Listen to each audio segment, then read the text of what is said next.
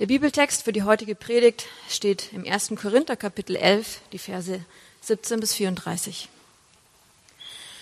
Es gibt noch eine Sache, in der ich Anordnungen treffen muss, und diesmal handelt es sich um etwas, wofür ich euch nicht loben kann. Ihr verhaltet euch bei euren Zusammenkünften nämlich so, dass es die Gemeinde nicht fördert, sondern ihr schadet. Ich habe, um damit zu beginnen, gehört, dass ihr euch, wenn ihr als Gemeinde zusammenkommt, in Gruppen aufspaltet und zumindest teilweise glaube ich das auch. So, wie es bei euch steht, muss es ja zu Spaltungen kommen. Nur dann wird sichtbar, wer von euch im Glauben bewährt ist. Wie sieht es denn nun aus bei euren Zusammenkünften? Ihr nehmt zwar alle am selben Ort eine Mahlzeit ein, aber das Mahl des Herrn kann man dieses Essen nicht bezeichnen. Es ist die Privatmahlzeit jedes Einzelnen. Denn statt zu warten, bis alle da sind, beginnt jeder für sich zu essen. Und so kommt es, dass der eine hungrig bleibt, während der andere im Übermaß isst und sich sogar betrinkt. Könnt ihr denn nicht bei euch zu Hause essen und trinken? Oder bedeutet euch die Gemeinde Gottes so wenig, dass es euch nichts ausmacht, die bloßzustellen, die nichts haben? Was soll ich dazu sagen? Soll ich euch loben? In diesem Punkt lobe ich euch nicht. Ihr wisst doch, was der Herr über dieses Mal gesagt hat. Ich selbst habe seine Worte so an euch weitergegeben, wie sie mir berichtet wurden. In der Nacht, in der er verraten wurde, nahm Jesus, der Herr, das Brot, dankte Gott dafür, brach es in Stücke und sagte, das ist mein Leib, der für euch geopfert wird. Wenn ihr künftig dieses Mahl feiert und von dem Brot esst, dann ruft euch in Erinnerung, was ich für euch getan habe. Nachdem sie gegessen hatten, nahm er den Becher, dankte Gott auch dafür und sagte, dieser Becher ist der neue Bund, besiegelt mit meinem Blut.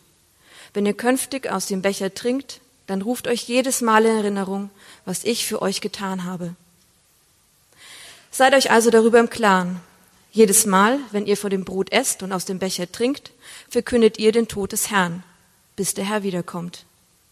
Wer daher auf unwürdige Weise von dem Brot isst oder aus dem Becher des Herrn trinkt, macht sich am Leib und am Blut des Herrn schuldig. Deshalb soll sich jeder prüfen, und erst dann soll er von dem Brot essen und aus dem Becher trinken. Denn wer isst und trinkt, ohne sich vor Augen zu halten, dass es bei diesem Mahl um den Leib des Herrn geht, der zieht sich mit seinem Essen und Trinken das Gericht Gottes zu. Das ist übrigens auch der Grund, weshalb so viele von euch schwach und krank sind. Manche aus eurer Gemeinde sind sogar gestorben. Würden wir uns selbst einer kritischen Beurteilung unterziehen, dann müsste der Herr uns nicht richten.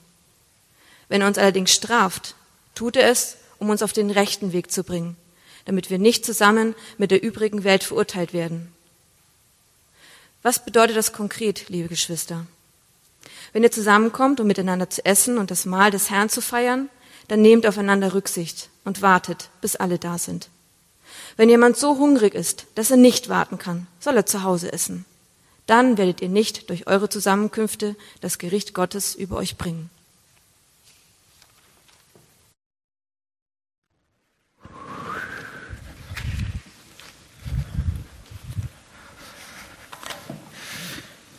Also, mit also fängt man nie was an, habe ich mal gelernt.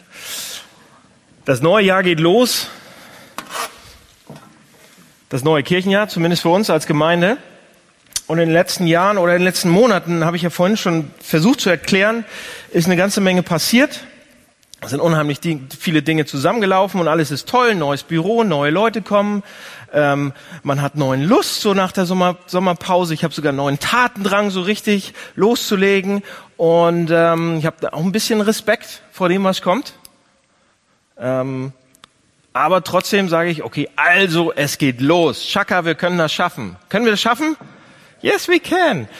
So, und wenn, und ich tick ein bisschen so, dass ich äh, gen genau in diese Richtung auch gehe, dass ich äh, begeistert bin oder begeistern kann, dass ich mich da rein äh, so steigern kann fast. Und äh, ich muss mich dann immer ein bisschen bremsen, dass ich jetzt nicht den Steve Jobs mache und hier gleich eine Präsentation für euch, was denn in den nächsten Wochen und Monaten passieren kann und dass ihr es alle kaufen müsst. Ähm, weil es so toll ist. Da muss ich mich tatsächlich immer ein bisschen bremsen. Ja, zwar können da Wellen kommen und Wind, Gegenwind und was auch immer, aber wir können schaffen, glaube ich wirklich. Und äh, ich bin gespannt, was passieren wird. Und Gott wird das Ding schon irgendwie segnen. Macht er immer. Oder hat er bisher immer gemacht. Aber Aber das ist nicht so ein Selbstläufer. Okay? Es ist nicht so ein Selbstläufer, dass die Kirche sich so entwickelt hat, wie sie sich entwickelt und dass sie sich so weiterentwickeln wird. Und es ist wichtig, ab und zu sich zu sammeln und ruhig zu werden und vielleicht sogar zurückzuschauen oder zurückzuschauen, Luft zu holen und sich zu erinnern. Und ich will das heute machen. Bevor es losgeht ins nächste Jahr, bevor wir äh, unseren neuen Platz finden, was auch immer, möchte ich, dass wir uns erinnern, ähm, was wir alles schon geschenkt bekommen haben. Und da ist besonders eine Sache,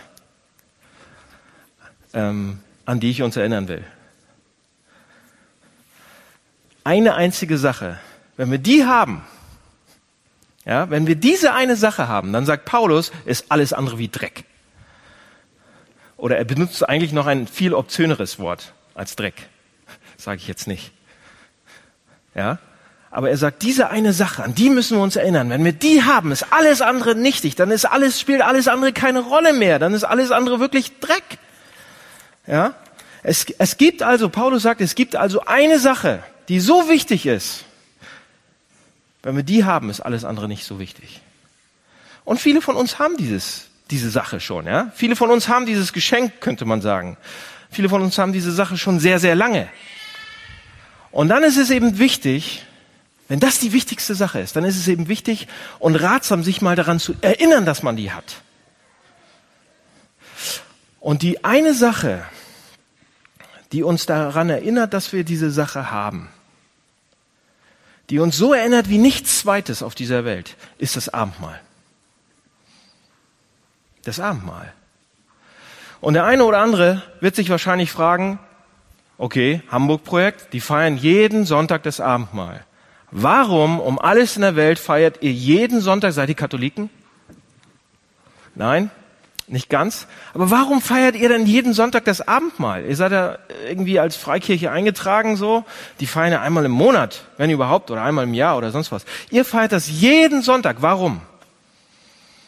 Und die Frage will ich mit euch beantworten.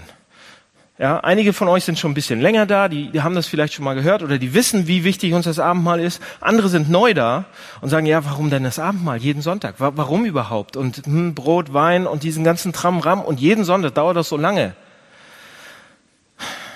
Ich will es euch erklären. Das ist die eine Sache, die uns an Gnade erinnert wie nichts anderes, die uns ans Evangelium erinnert wie nichts anderes. Und die brauchen wir. Vor allen anderen Sachen, vor allen Gemeindegründungen, vor allen Fundraisern, vor allen neuen Mitgliedern, vor allen anderen brauchen wir das. Wenn wir das nicht haben, ist alles umsonst. Okay? Deshalb ist es so wichtig. Also, wir haben den Text gerade gelesen, ja, gelesen bekommen, um den geht's heute. Vielleicht habt ihr noch im Kopf, sonst könnt ihr noch mal reingucken. Wenn man den im Griechischen liest, dann gibt's ein Wort, was fünfmal im Text vorkommt. Das könnt ihr jetzt nicht wissen, weil es im Deutschen ein bisschen anders übersetzt ist, aber im Griechischen gibt's ein Wort, was fünfmal auftaucht. Und dann, das heißt Synerxestai. Ja, was so viel bedeutet wie zusammenfassen oder zusammenbinden oder verbinden oder vereinigen sozusagen. Und ähm, was damit gesagt wird, ist eigentlich im Text, dass das Abendmahl eine, etwas verbindet. Es verbindet Sachen. Das Abendmahl ist eine Verbindung zwischen Sachen, die sonst Bruchstücke wären. Ja, es setzt, es, es bringt Zusammenhänge zusammen. Es erinnert uns an Zusammenhänge, könnte man sagen. Und um zu verstehen besser, was das Abendmahl bedeutet und was uns das zu sagen hat und woran es uns eigentlich erinnert und wie es uns verändern möchte, müssen wir wissen, was diese Verbindungen sind. Ja? Und da sind viele, aber ich sag mal drei. Dann haben wir eine gute Struktur, ja, die Paulus hier erwähnt. Drei Arten und Weisen, wie das Abendmahl Dinge verbindet, sie in Beziehung zueinander setzt. Das erste ist, es ist eine Verbindung zwischen der, der Gegenwart und der Vergangenheit. Ja? Zwischen der Vergangenheit und der Gegenwart. Es bringt diese Sachen dichter zusammen die Geschichte und was jetzt ist. Es verbindet auch unsere Seele mit Gott. Und das dritte, dritte ist, es verbindet den Einzelnen mit allen. Oder den Einzelnen oder die Einzelne mit allen. Okay? Das sind drei Sachen, die auf jeden Fall verbinden, verbunden werden. Und die brauchen wir. Okay?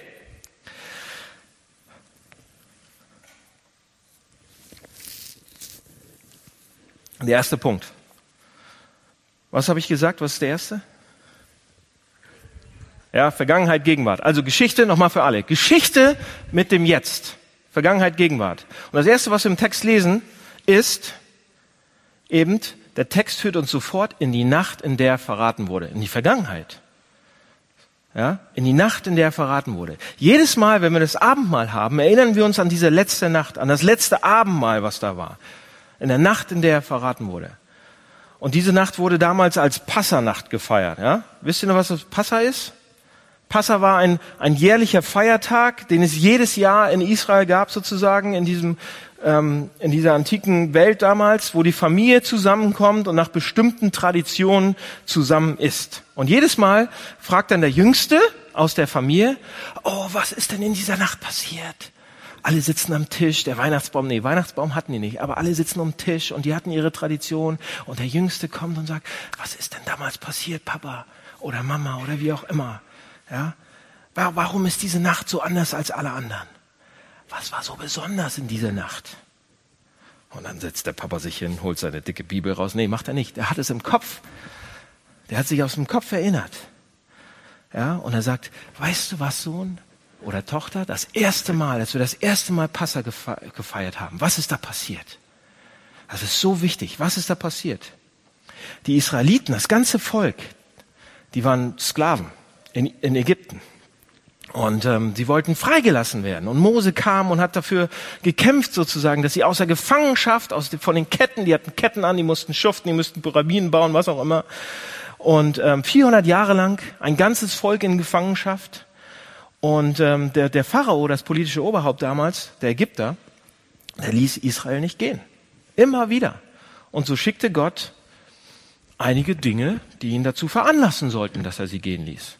Plagen, äh, Gericht sozusagen, wie auch immer. Und da steht da im zweiten ähm, äh, Mose, ich werde meinen Engel des Gerichts schicken, ich werde Gericht halten und zwar über jede Familie in Ägypten, über jede. Und vielleicht klingt das jetzt für den einen oder anderen Anstoß und sagt, äh, Gott, Gericht, Mist, schon wieder so ein Ding. Ja, eigentlich bin ich doch hergekommen, um das nicht zu hören. Ein Gott, der Recht spricht mit der Todesstrafe. Vielen Dank. Ja, ein paar anderen von euch klingt das vielleicht ein bisschen nicht so schlimm und verständlicher und ihr sagt ja, wer, wenn nicht Gott kann sowas machen? Wer, wenn nicht Gott kann Recht sprechen? Und wer, wenn nicht Gott kann dafür sorgen, dass es wieder Gerechtigkeit gibt? Wie auch immer. Auf den Punkt werden wir heute nicht genau eingehen. Ja, warum Gott Gericht und warum Recht und Gerechtigkeit. Aber ein anderer Aspekt fällt sofort auf, wenn wir das lesen oder wenn wir das hören. Gott sagt nicht hier, okay, Gerichtsurteil für die einen, für die Ägypter, diese Reihe, und die anderen Israeliten, ihr seid fein raus. Zieht! Nein, er sagt, Gericht für alle. Ja, in dem Satz sagt er, es trifft alle. Es gibt keinen Unterschied. Es, ich mache keinen Unterschied. Es trifft, es trifft jeden genau so. Wenn ich Gericht halte, dann jeden. Das ist ein Hinweis darauf, Leute, dass Gott keinen Unterschied macht zwischen irgendwelchen verschiedenen Menschen. Es gibt keinen Unterschied, den Gott macht zwischen Leuten, die hier wohnen in Hamburg oder Leuten, die in Bagdad wohnen. Oder Leute, die in Asien wohnen oder Leute, die ganz arm sind oder ganz reich sind oder ganz viel Macht haben oder nicht. Gott macht keinen Unterschied. Alle sind unter der, alle, keiner schafft darüber. Über die Mess, über die Messlatte. Ja? Niemand. Jeder ist betroffen. So, und auch die Israeliten und Ägypter, alle waren unter dem Gericht sozusagen. Aber wie ging es dann weiter? Was ist dann passiert? Gott kam und hat gesagt, das ist total ein, ein, ein, wie sagt man, ein, eine Unordnung, äh, diesen Sklaven, die, also das gefällt mir alles nicht. Es gibt Gericht, es gibt Gerechtigkeit. Wie ging es dann weiter? In jeder Stadt, in jedem Haus wo Israeli, israelitische Familien zusammenkommen und essen würden an diesem Abend, in dieser Nacht. Da hat Gott ihnen gesagt, sie sollten ein Festmahl feiern. Macht ein Festmahl. Holt euch ein dickes, fettes, schönes Deichlamm. Weißt du, diese kleinen, schnuffigen Dinger, die so richtig dick sind. Holt euch so eins. Jede Familie eins. Das führe ich jetzt nicht weiter aus, wegen meinen Freunden, den Vegetariern. Ich habe euch sehr lieb. Jede Familie sollte sich trotzdem damals ein Lamm holen. auch wenn sie es nicht mochten. Sie sollten sich ihr Lamm holen und sie sollten es schlachten und sie sollten es essen. Das war der Auftrag. Und das war eine Seltenheit. Fleisch gab es nicht so oft. Das war wirklich ein Festmahl, nicht wie bei uns, sondern das war das, das Festmahl der Festmähler der Festmähler sozusagen. Fleisch. Und jede Familie sollte zusammenkochen, kommen und dieses, dieses Lamm schlachten und dann sollten die das Blut auffangen und dann sollten die damit ihre Türpfosten außen einstreichen. Wisst ihr es noch? Langsam in Erinnerung? Und das Blut von diesem Lamm würde sie beschützen, würde dieses Haus sozusagen beschützen. Jeder, der in diesem Haus ist, wo Blut draußen ist, ist safe. Das Lamm stirbt, das Lamm muss Blut geben, anstelle von den Leuten, die in dem Haus sind. Und an welcher Tür auch immer der Todesengel in dieser Nacht vorbeigehen würde und das Blut sehen würde, da würde er vorbeigehen, vorbeiziehen. Und das hebräische Wort für vorbeiziehen heißt Passa. Da, da kommt das Wort her, Passa, vorbeiziehen, vorübergehen. Ja? Und Gott sagt, das Blut soll ein Zeichen sein. Wo ich das Blut sehe, will ich euch Passa, vorübergehen, vorüberziehen. Und in den Häusern damals, ihr müsst euch das vorstellen, es wurde dunkel, es war es war Nacht und in den Häusern kleine Lampen und die aßen ihr, ihr Abendessen, ihr Festmahl, Lamm mit Gewürzen und Wein und dies und das und Brot. Aber in dieser Stunde passierte etwas Seltsames. Es wurde ein Gerichtsurteil vollstreckt. Und eigentlich dachten die Leute, müsste es auch uns treffen. Aber es wurde eine Ausgleichszahlung gegeben. Ein Lamm. So, und dieser Tag damals. Das war der Befreiungstag des Volkes Israel. Das war deren Nationalfeiertag, der wichtigste Tag überhaupt. Die ganze Geschichte Israels ist verknüpft mit diesem Ereignis. Ständig wird im Alten Testament darauf Bezug genommen. Und weil das so ist, weil dieser Tag so wichtig ist für dieses Volk, für die Verbindung zwischen Gott und dem Volk, gab Gott den Auftrag und daran erinnert ihr euch jeden Tag, äh, jedes Jahr jeden Tag am besten, aber jedes Jahr, in jedem, in jeder Familie, in jeder Haus, in jedem Lamm, äh, in jedem Haus, mit jedem Lamm, mit ungesäuerten Broten. Ihr erinnert euch am liebsten jedes Jahr und feiert das Pessa. Das soll eine ewige Ordnung sein, schreibt der 2. Mose 21, nee, 12, 14. Er sagt, das ist eine ewige Ordnung. Ihr macht das immer. Ihr erinnert euch immer daran. Ja? Eine Erinnerung, die niemals geändert werden soll, sagt Gott. Das sagt Gott persönlich die soll auch niemals aufhören. Einmal pro Jahr sollt dieses Essen an diese, sollt ihr das Essen und euch an diese unglaublich große Befreiung erinnern, dass jemand anders, ein Schaf, euch gerettet hat. So, pass auf. Und jetzt, jetzt geht's ja weiter. Ein paar hundert Jahre später, die Uhr dreht sich, ein paar hundert Jahre später sitzt Jesus mit seinen Freunden am Tisch. Liegt am Tisch. Sitzt am Tisch, liegt am Tisch. In der Nacht in der er verraten wurde. Nahm er das Brot, sprach ein Dankgebet, brach das Brot in Stücke, gab jedem ein Brot davon. Und was erwarteten die Jünger dann? Dass der kleinste von denen, Johannes, fragt, was ist denn in der Nacht passiert? Sollte der eigentlich? Und Jesus würde dann sagen, das ist das Brot der Leiden. Unsere Vorfahren haben als Sklaven gelitten, aber Gott hat sie befreit. Deshalb sind wir frei. Das war die Erwartung. Das haben die Jünger erwartet. Ja? Aber Jesus sagt, was sagt Jesus? Jesus sagt was anderes. Jesus erzählt nicht die ganze Geschichte. Jesus sagt, hier ist das Brot, es ist gebrochen, nehmt und esst. Das ist mein Leib, der für euch gegeben wird. Kriegt man fast eine Gänsehaut. Dann nahm er den Kelch, nachdem sie das Brot gegessen hatten, und sagte keinen Segensspruch, sondern er hat gesagt, das ist mein Blut, das für euch vergossen wird. Warum? Gott sagt, das soll eine ewige Ordnung sein. Das steht im Gesetzbuch, zweiten Mose. Das soll eine ewige Ordnung sein. Das wird nie geändert. Ihr werdet immer das Passafest in unveränderter Form feiern. Jesus tut's hier. Jesus ändert das. Er verändert die ewige Ordnung. Einfach so. Noch nie in den letzten hunderten Jahren wurde das Passa verändert. Gott hatte es doch so aufgetragen. Aber jetzt, Jesus ändert das Passa mal.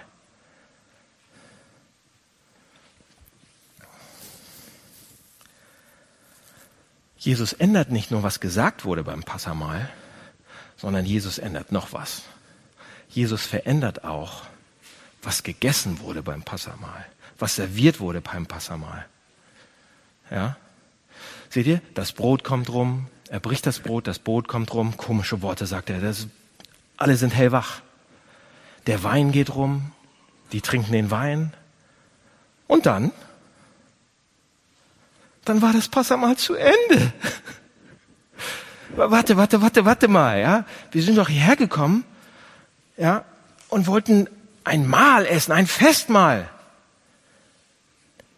Das Lamm wird nicht erwähnt. Könnt ihr Petrus euch vorstellen? Okay, gib mir mehr Wein. Ich brauche mehr Wein. Das Lamm. Wo ist das Lamm? Weder Matthäus noch Markus noch Lukas, keiner schreibt irgendetwas vom Lamm. Das Wichtigste am Passamal, das Wichtigste am Passamal wird nicht erwähnt. Das Lamm wurde nicht serviert. Wir wissen, dass es vorbereitet wurde. Die haben es vorbereitet. Das wissen wir von anderen Stellen. Was war mit dem Hauptgang? Die konnten es sogar vielleicht schon riechen, weil es vorbereitet wurde, aber es wurde nicht serviert. Oh. Die Jünger haben sich bestimmt gedacht, warte mal, warte mal kurz. Ich bin jetzt 20, ich bin 30, ich bin 40 Jahre alt und jedes Jahr, jedes Jahr, jedes Jahr habe ich das Passamal gefeiert und jedes Mal gab's Lamm. Da hat noch nie das Lamm gefehlt. Und außerdem waren die bestimmt noch hungrig, so, also wirklich. Wo bleibt die Hauptmahlzeit? Ich weiß nicht, ob ihr schon mal beim Running Dinner bei äh, Veganern eingeladen wart. Das war ein Scherz, ein dummer Scherz. Oder, oder, pass auf, ihr wart schon mal, könnt ihr euch hier reinversetzen, ihr sitzt an so einem herrlichen Tisch. Ihr wart bei, schon mal so bei richtig feinen Leuten. Wart ihr schon mal bei so richtig, richtig feinen Leuten? Ihr sitzt an so einem Tisch und die haben immer diese riesen Teller, wo man fast eine Lupe braucht, um das Essen drauf zu finden.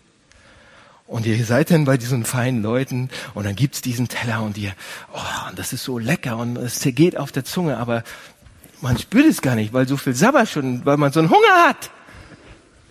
Ja, denen ging's bestimmt genauso. Oder es geht ihnen wie bei uns im Arm im Gottesdienst. Ja, ein Stück Brot, ein, bisschen Wein. Die haben noch Hunger. Satt wird man nicht davon, Pass auf, und jetzt nach dem Brot und nach dem Wein sagt Jesus, okay, jetzt lasst uns noch schnell den Lobgesang singen und dann lasst uns gehen. Warum? Warum fehlt das Lamm? Wo ist das Lamm? ja? Die Antwort ist, pass auf, warum fehlt das Lamm? Die Antwort ist, das Lamm war nicht auf dem Tisch, weil das Lamm war am Tisch.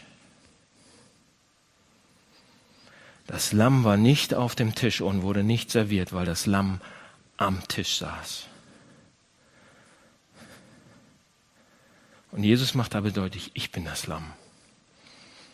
Aber jetzt brauchen wir keins mehr, was auf den Tisch kommt. Ich bin euer Passalam. Und was sagt er damit? Mein Blut, mein Leben, mein Blut wird eine Ausgleichszahlung werden, wird ein Bußgeld werden, wird, wird, wird Gerechtigkeit schaffen, wird einen Schaden ausgleichen. Das wird euch freikaufen für immer. Und das ist der Grund, warum dieser Tag so besonders ist, besonders, äh, besonderes, mehr besonders als alle anderen. Ich bin der Befreier, ich bin der Bezahler, ich bin das Lamm, ich bin der, der euch mit Gott wieder ins Reine bringt. Ja, die Lämmer von damals, die ganzen, über die Jahre, die helfen uns nur zu verstehen, sagt Jesus damit auch, dass wir nur durch Gnade gerettet sind. Wir, wir konnten nichts tun, wir haben nur Blut rangestrichen. Der Grund für unsere Befreiungsaktion aus Ägypten war nicht, dass wir toller waren als die Ägypter. Der Grund, dass wir das, das, das Lamm sozusagen schmecken dürfen oder das, das Blut und das Brot heute schmecken dürfen, ist nicht, dass wir toller sind als alle anderen. Überhaupt nicht. Nicht eine Sekunde. Wahrscheinlich bin ich noch viel schlimmer als alle anderen. Die Lämmer von damals zeigen, zeigten den Israeliten und zeigen uns, einzig und allein Gottes Gnade holt uns raus. Es ist ein Geschenk. Verdient haben wir es nicht. Es liegt nicht an uns, egal was wir tun, egal wie gut wir sind, egal wie oft wir in Gottesdienst rennen, egal wie viel Bibel wir lesen. Ich kann nichts dazu, ich kann nichts tun, dass Gott mich ein bisschen mehr liebt oder ein bisschen weniger liebt. Nicht eine Sekunde, nicht ein Zentimeter. Ich kann so viel Theologie studieren, wie ich will. Ich kann so viel in der Gemeinde mitarbeiten, wie ich will. Ich kann so viele Städte verändern und zum Guten führen, wie ich will. Es wird nichts daran ändern, ob ich ein bisschen mehr geliebt bin oder ein bisschen weniger. Dafür stehen die Lämmer. Die Lämmer sagen, das ist ein Geschenk. Das ist alles aus Gnade. Und jetzt sagt Jesus, und ich bin das eigentliche Passalam. Ich bin das Lamm. Ich bin der eigentliche, den er braucht. Das ist mein Blut, das ist mein Leib. Ich bin das Hauptgericht. Ich werde sterben, um es zu tun, um zu zahlen, um Gerechtigkeit zu schaffen. In der Nacht, in der, in der er verraten wurde, lesen wir, sagt Jesus, ich bin das Lamm. Dies ist die Nacht. Sie ist anders als alle anderen Nächte. Das ist mein Blut, das ist mein Leib. Das ist, ich bin das Hauptgericht, okay? Ich bin das Lamm, das die Sünden der Welt trägt. Und damit sagt Jesus, mein Tod ist der Höhepunkt von allem. Mein Tod, alles dreht sich um mich, um diesen Moment. Alles hat sich darauf hinbewegt. Jedes Opfer, jede Befreiung, jeder Prophet, jeder Priester, jeder König, jeder Befreier, sie haben alle auf mich gedeutet. Hier ist das Wichtigste, Leute. Heute Nacht werde ich, werde ich, werde ich euch nicht nur von ein bisschen, ja, dieser oder jener Sklaverei befreien und von ein paar Ägyptern, ja, oder diesem sozialen oder ökonomischen oder gesellschaftlichen Problem, ja. Ich werde heute Nacht mich komplett persönlich mit Sünde und Tod leibhaftig beschäftigen. Leute, und wenn wir nachher das Abendmahl nehmen, wenn wir Brot nehmen, wenn wir, wenn wir Wein nehmen, dann besteht diese Verbindung von damals zu jetzt zu uns. Eine direkte Verbindung ist da. Was damals in dieser Nacht passiert war, passiert ist und was heute passiert gleich, da ist eine Verbindung. Wir haben dadurch Zugang dahin. Okay, das war der längste Punkt, aber das ist der wichtigste. Ähm, der zweite Punkt ist, das Abendmahl an sich verbindet auch uns, unsere Seele, unser Herz mit Gott. Was meine ich damit? Leute, das Abendmahl erinnert uns nicht nur an die Vergangenheit, sondern es verbindet auch unser Herz mit Gott. Jesus sagt, das ist mein Leib, dann nehmen wir es ja und essen. Er sagt, das ist mein Blut, dann nehmen wir den Kelch oder den, den Becher in unsere Hand. Und daran, Leute, wird eine Sache sehr, sehr deutlich. Eine Sache ganz klar. Gott wird zugänglich. Gott wird erreichbar für uns. Wir können es, wir können es anfassen. Wir können es schmecken. Das ist eine erstaunliche Äußerung. Gibt es nirgendwo anders. In keiner anderen Religion. Nirgends.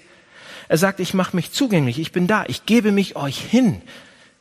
Ja, ich trete mit euch in Verbindung. Das Abendmahl ist eine tiefe Verbindung mit ihm. So wie? Wie genau denn? Es gibt zwei Ansichten darüber. Vielleicht wisst ihr die. Je nachdem, aus welcher Kirche ihr so, in welcher Kirche ihr vielleicht groß geworden seid und mit welcher ihr euch am meisten beschäftigt habt. Es gibt eine Ansicht in der katholischen Kirche und es gibt eine Ansicht in der protestantischen Kirche oder evangelischen Kirche. Ja, und die haben sich über Jahrhunderte lang drüber auch gestritten und sind gespalten und ich möchte gerne mit beiden sehr respektvoll, sehr höflich und ehrlich mit beiden umgehen. Die Sicht der katholischen Kirche ist, dass, wenn Jesus sagt, das ist mein Leib, dann meint er das wörtlich. Ja? Er, hat, er hat nicht gesagt, das repräsentiert mein Leib. Er hat gesagt, das ist mein Leib. Est corpus meum, sagen die Katholiken. Das ist mein Leib. Also er redet nicht symbolisch. Und die Protestanten haben dann auf der anderen Seite gesagt, ja, ja, ja, warte, warte, warte, warte, warte, warte. Das ist symbolisch, das muss symbolisch gemeint sein. Wenn Jesus sagt, das ist mein Leib, dann meint er, das repräsentiert mein Leib. Es symbolisiert etwas für euch, ja, was ich tun werde. Das sagen die Protestanten. Nun, ich bin Protestant, ja. Wir sind eine evangelisch reformierte protestantische Kirche. Aber wie auch immer, ich möchte zeigen, dass mit beiden Ansichten, mit der katholischen und mit der protestantischen, bei beiden gibt es ein Problem. Bei beiden gibt es kleine Problemchen. Ja, die Katholiken sagen nämlich, das ist mein Leib. Es symbolisiert ihn nicht nur, sondern es ist sein Leib. Da gibt es ein Problem mit der Ansicht. Und zwar eigentlich ganz einfach. In der Nacht, in der er verraten wurde, sagt er ja diese Worte. Ja? Aber er hat mit seinem Körper das Brot ja gehalten. Sein wirklicher Körper und sein wirkliches Blut war noch nicht geflossen. Wenn Jesus also sagt, das ist mein Leib, dann muss es ja symbolisch gemeint sein. Weil er hat sich ja nicht selbst angefasst, sondern das Brot. Also es, er musste es symbolisch meinen, wenn wir die Wörter ernst nehmen. Sein Körper, sein Blut war noch immer intakt. Es musste gemeint haben, dies repräsentiert meinen Körper. Das ist das Problem damit. Bei den Protestanten ist es ist auch nicht alles klar. Ja, sie sagen nämlich, es ist nur ein Symbol, das Abendmahl ist nur ein Symbol, es wird keine Gnade oder keine Kraft oder es, es, da ist nicht viel drin, man nimmt es und das war's. Ja? Und hier gibt es ein Problem, zum Beispiel mit der Stelle Johannes 6, 54. Dort sagt nämlich Jesus, ich sage euch, bis ihr nicht das Fleisch des Menschensohnes gegessen habt, sein Blut getrunken habt, habt ihr kein Leben in euch. Wer mein Fleisch isst und mein Blut trinkt, hat ewiges Leben. Was bedeutet das? Und wenn Leute dann nachfragen und zu ihm kommen, meinst du das wörtlich? Meinst du das wörtlich? Wir sollen nicht essen? Meinst du das wörtlich? Dann sagt er, nein! Er sagt, und dann kommt's aber, ich will nicht, dass ihr nur meinen Worten glaubt.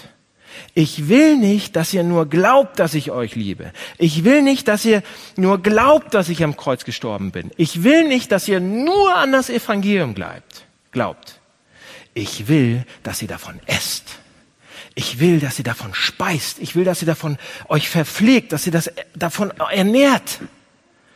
Ich will, dass ihr es, es trinkt, dass ihr es aufsaugt.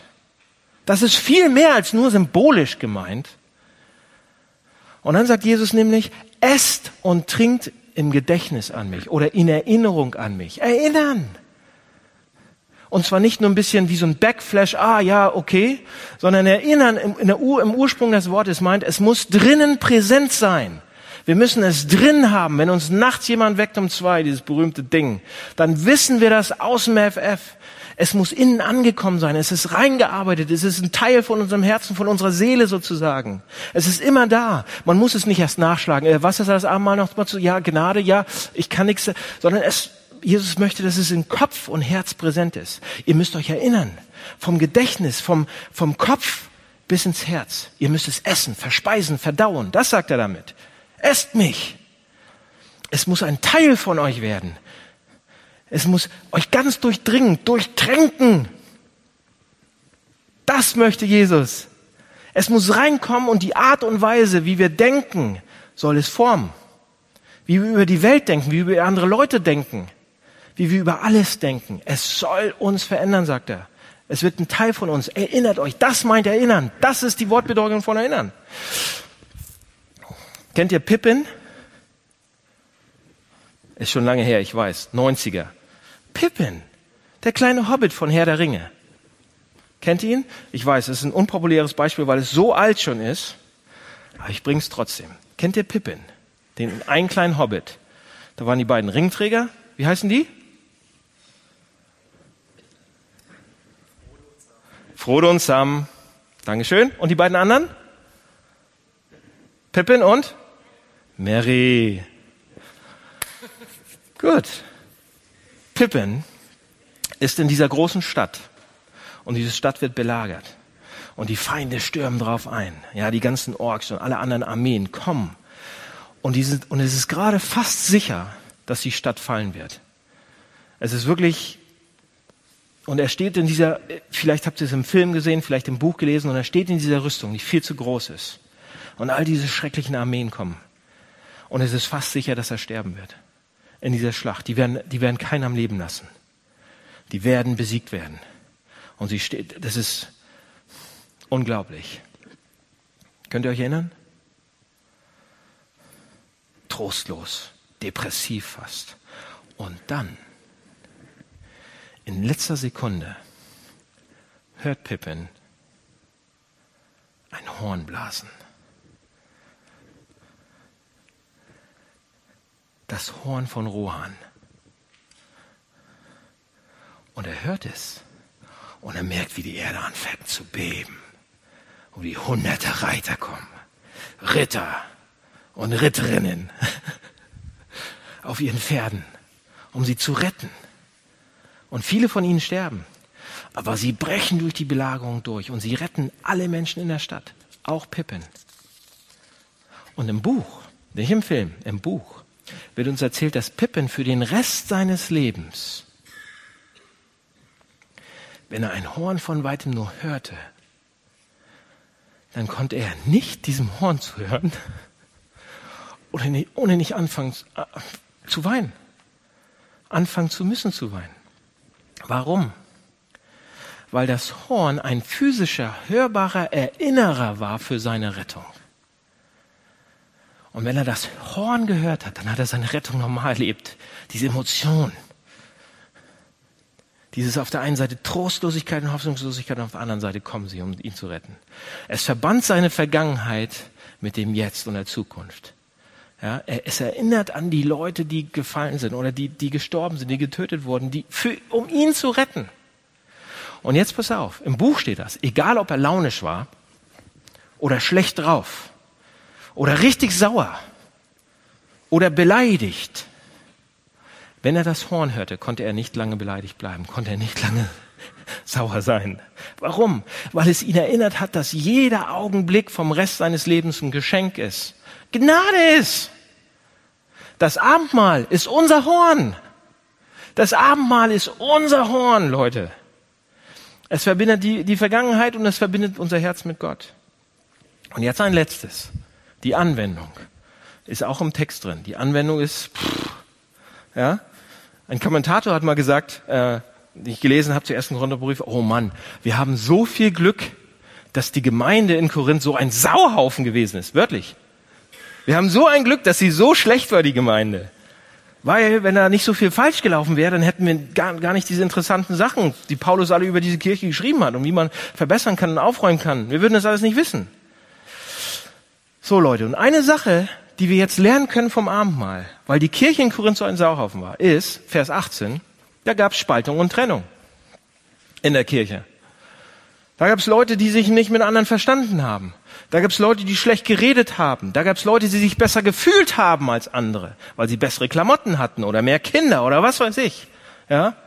Und wenn wir den ersten Korintherbrief durchlesen, dann sehen wir, da gab es Stolz, da gab es Parteiungen, da gab es Probleme, da gab es Trennung, da gab es Konflikte, das ganze Programm in der Kirche. Und was bedeutet das fürs Abendmahl? Damals zu Beginn der Kirche wurde das Abendmahl am Ende des Gottesdienstes gefeiert, ähnlich wie bei uns nach der Predigt. Es war damals nur noch, noch mehr der Höhepunkt des Gottesdienstes. Es war der Höhepunkt des Gottesdienstes, das Beste. Ja, aber anders wie bei uns gab es ein richtiges Essen. Ja, man hat sein Essen, die Speisen von zu Hause mitgebracht. Und dann haben sie sich hingesetzt an Tische oder hingelegt an Tische oder gestanden, wie auch immer. Und sie haben ihr Essen ausgebreitet und hatten eine ganze Mahlzeit, wo sie sich an Christus erinnert haben. So, was war dann in der Kirche passiert? Vers 20 lesen wir. Dann sagt Paulus nämlich, wenn ihr zusammenkommt, ist es nicht das Abendmahl, das ihr esst, fragt er. Wenn ihr esst aber, Leute, dann fängt jeder an, wann er will. Und niemand wartet auf den anderen. Einer bleibt hungrig, ein anderer wird betrunken schreibt er. So was passiert hier. Es gab offensichtlich zwei Gruppen. Eine Gruppe war so zerstritten mit den anderen Gruppen und alle Gruppen waren zerstritten miteinander, dass einige gekommen sind, was sie wollten und gegessen haben, wann sie wollten und das Essen reingeschaufelt haben und früh gegangen sind, um die Distanz und die Uneinigkeit und der Unterschiedlichkeit zu zeigen und ihre Haltung gegenüber den anderen auszudrücken. Und einige Leute sind dann eben betrunken gewesen und andere Leute hatten nicht genug zu essen, die hatten noch Hunger. Warum? Ja, wenn man reich war damals, dann hatte man Essen mitgebracht. Natürlich, macht man ja so. Und wenn man arm war, dann hatte man nicht ge genug. Aber das Abendmahl sollte ein Gemeinschaftsmahl sein. Essen, teilen, sollte geteilt werden. Und Paulus sah, dass diese Gruppierung losgegangen sind. Ja? Und zum einen war das eben auch ein Problem von Klassenunterschieden. Ganz klar. Die Leute, die viel hatten, haben nicht mit denen geteilt, die wenig hatten. Und als Reaktion antwortet Paulus mit einigen der barschesten, herrschesten Worte, die es im Neuen Testament überhaupt gibt.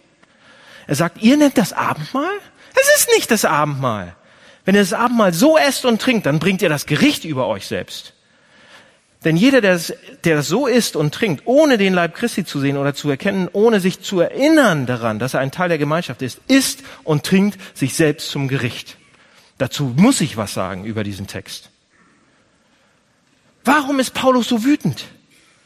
Man kann ja schon einen Schaum vom Mund sehen beim Paulus. Worüber regt er sich so auf?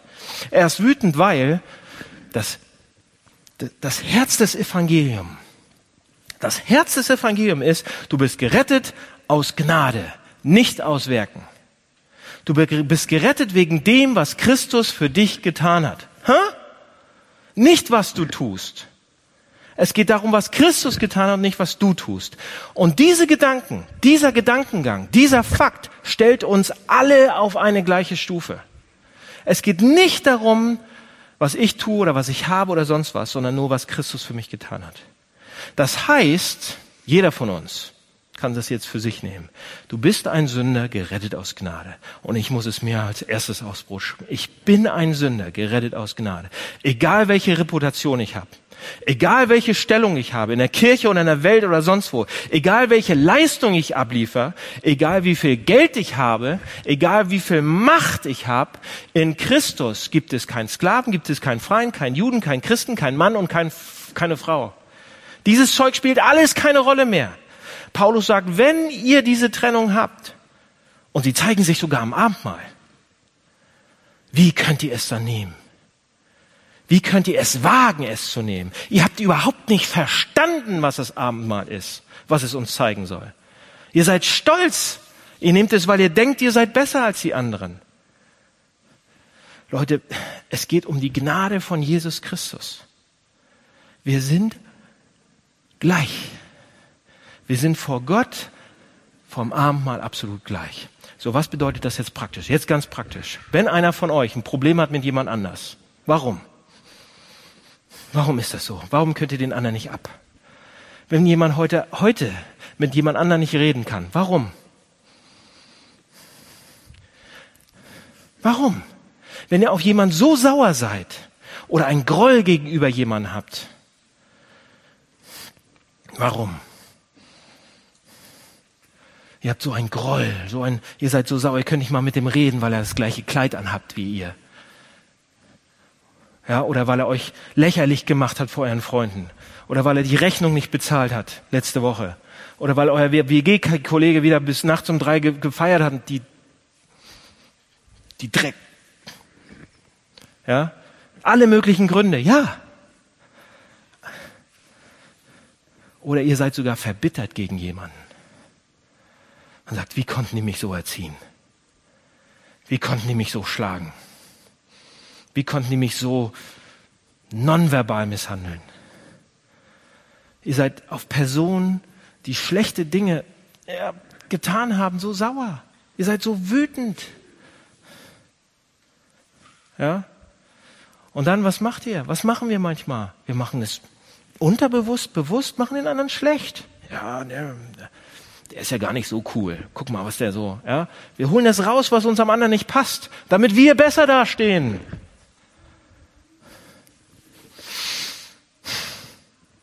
Was machen wir den ganzen Tag? Das ist nur eine Anwendung. Was heißt das? Es bedeutet, dass wir vielleicht glauben, dass ich ein Sünder bin, aber ich, und dass ich aus Gnade gerettet bin, aber ich es nicht lebe.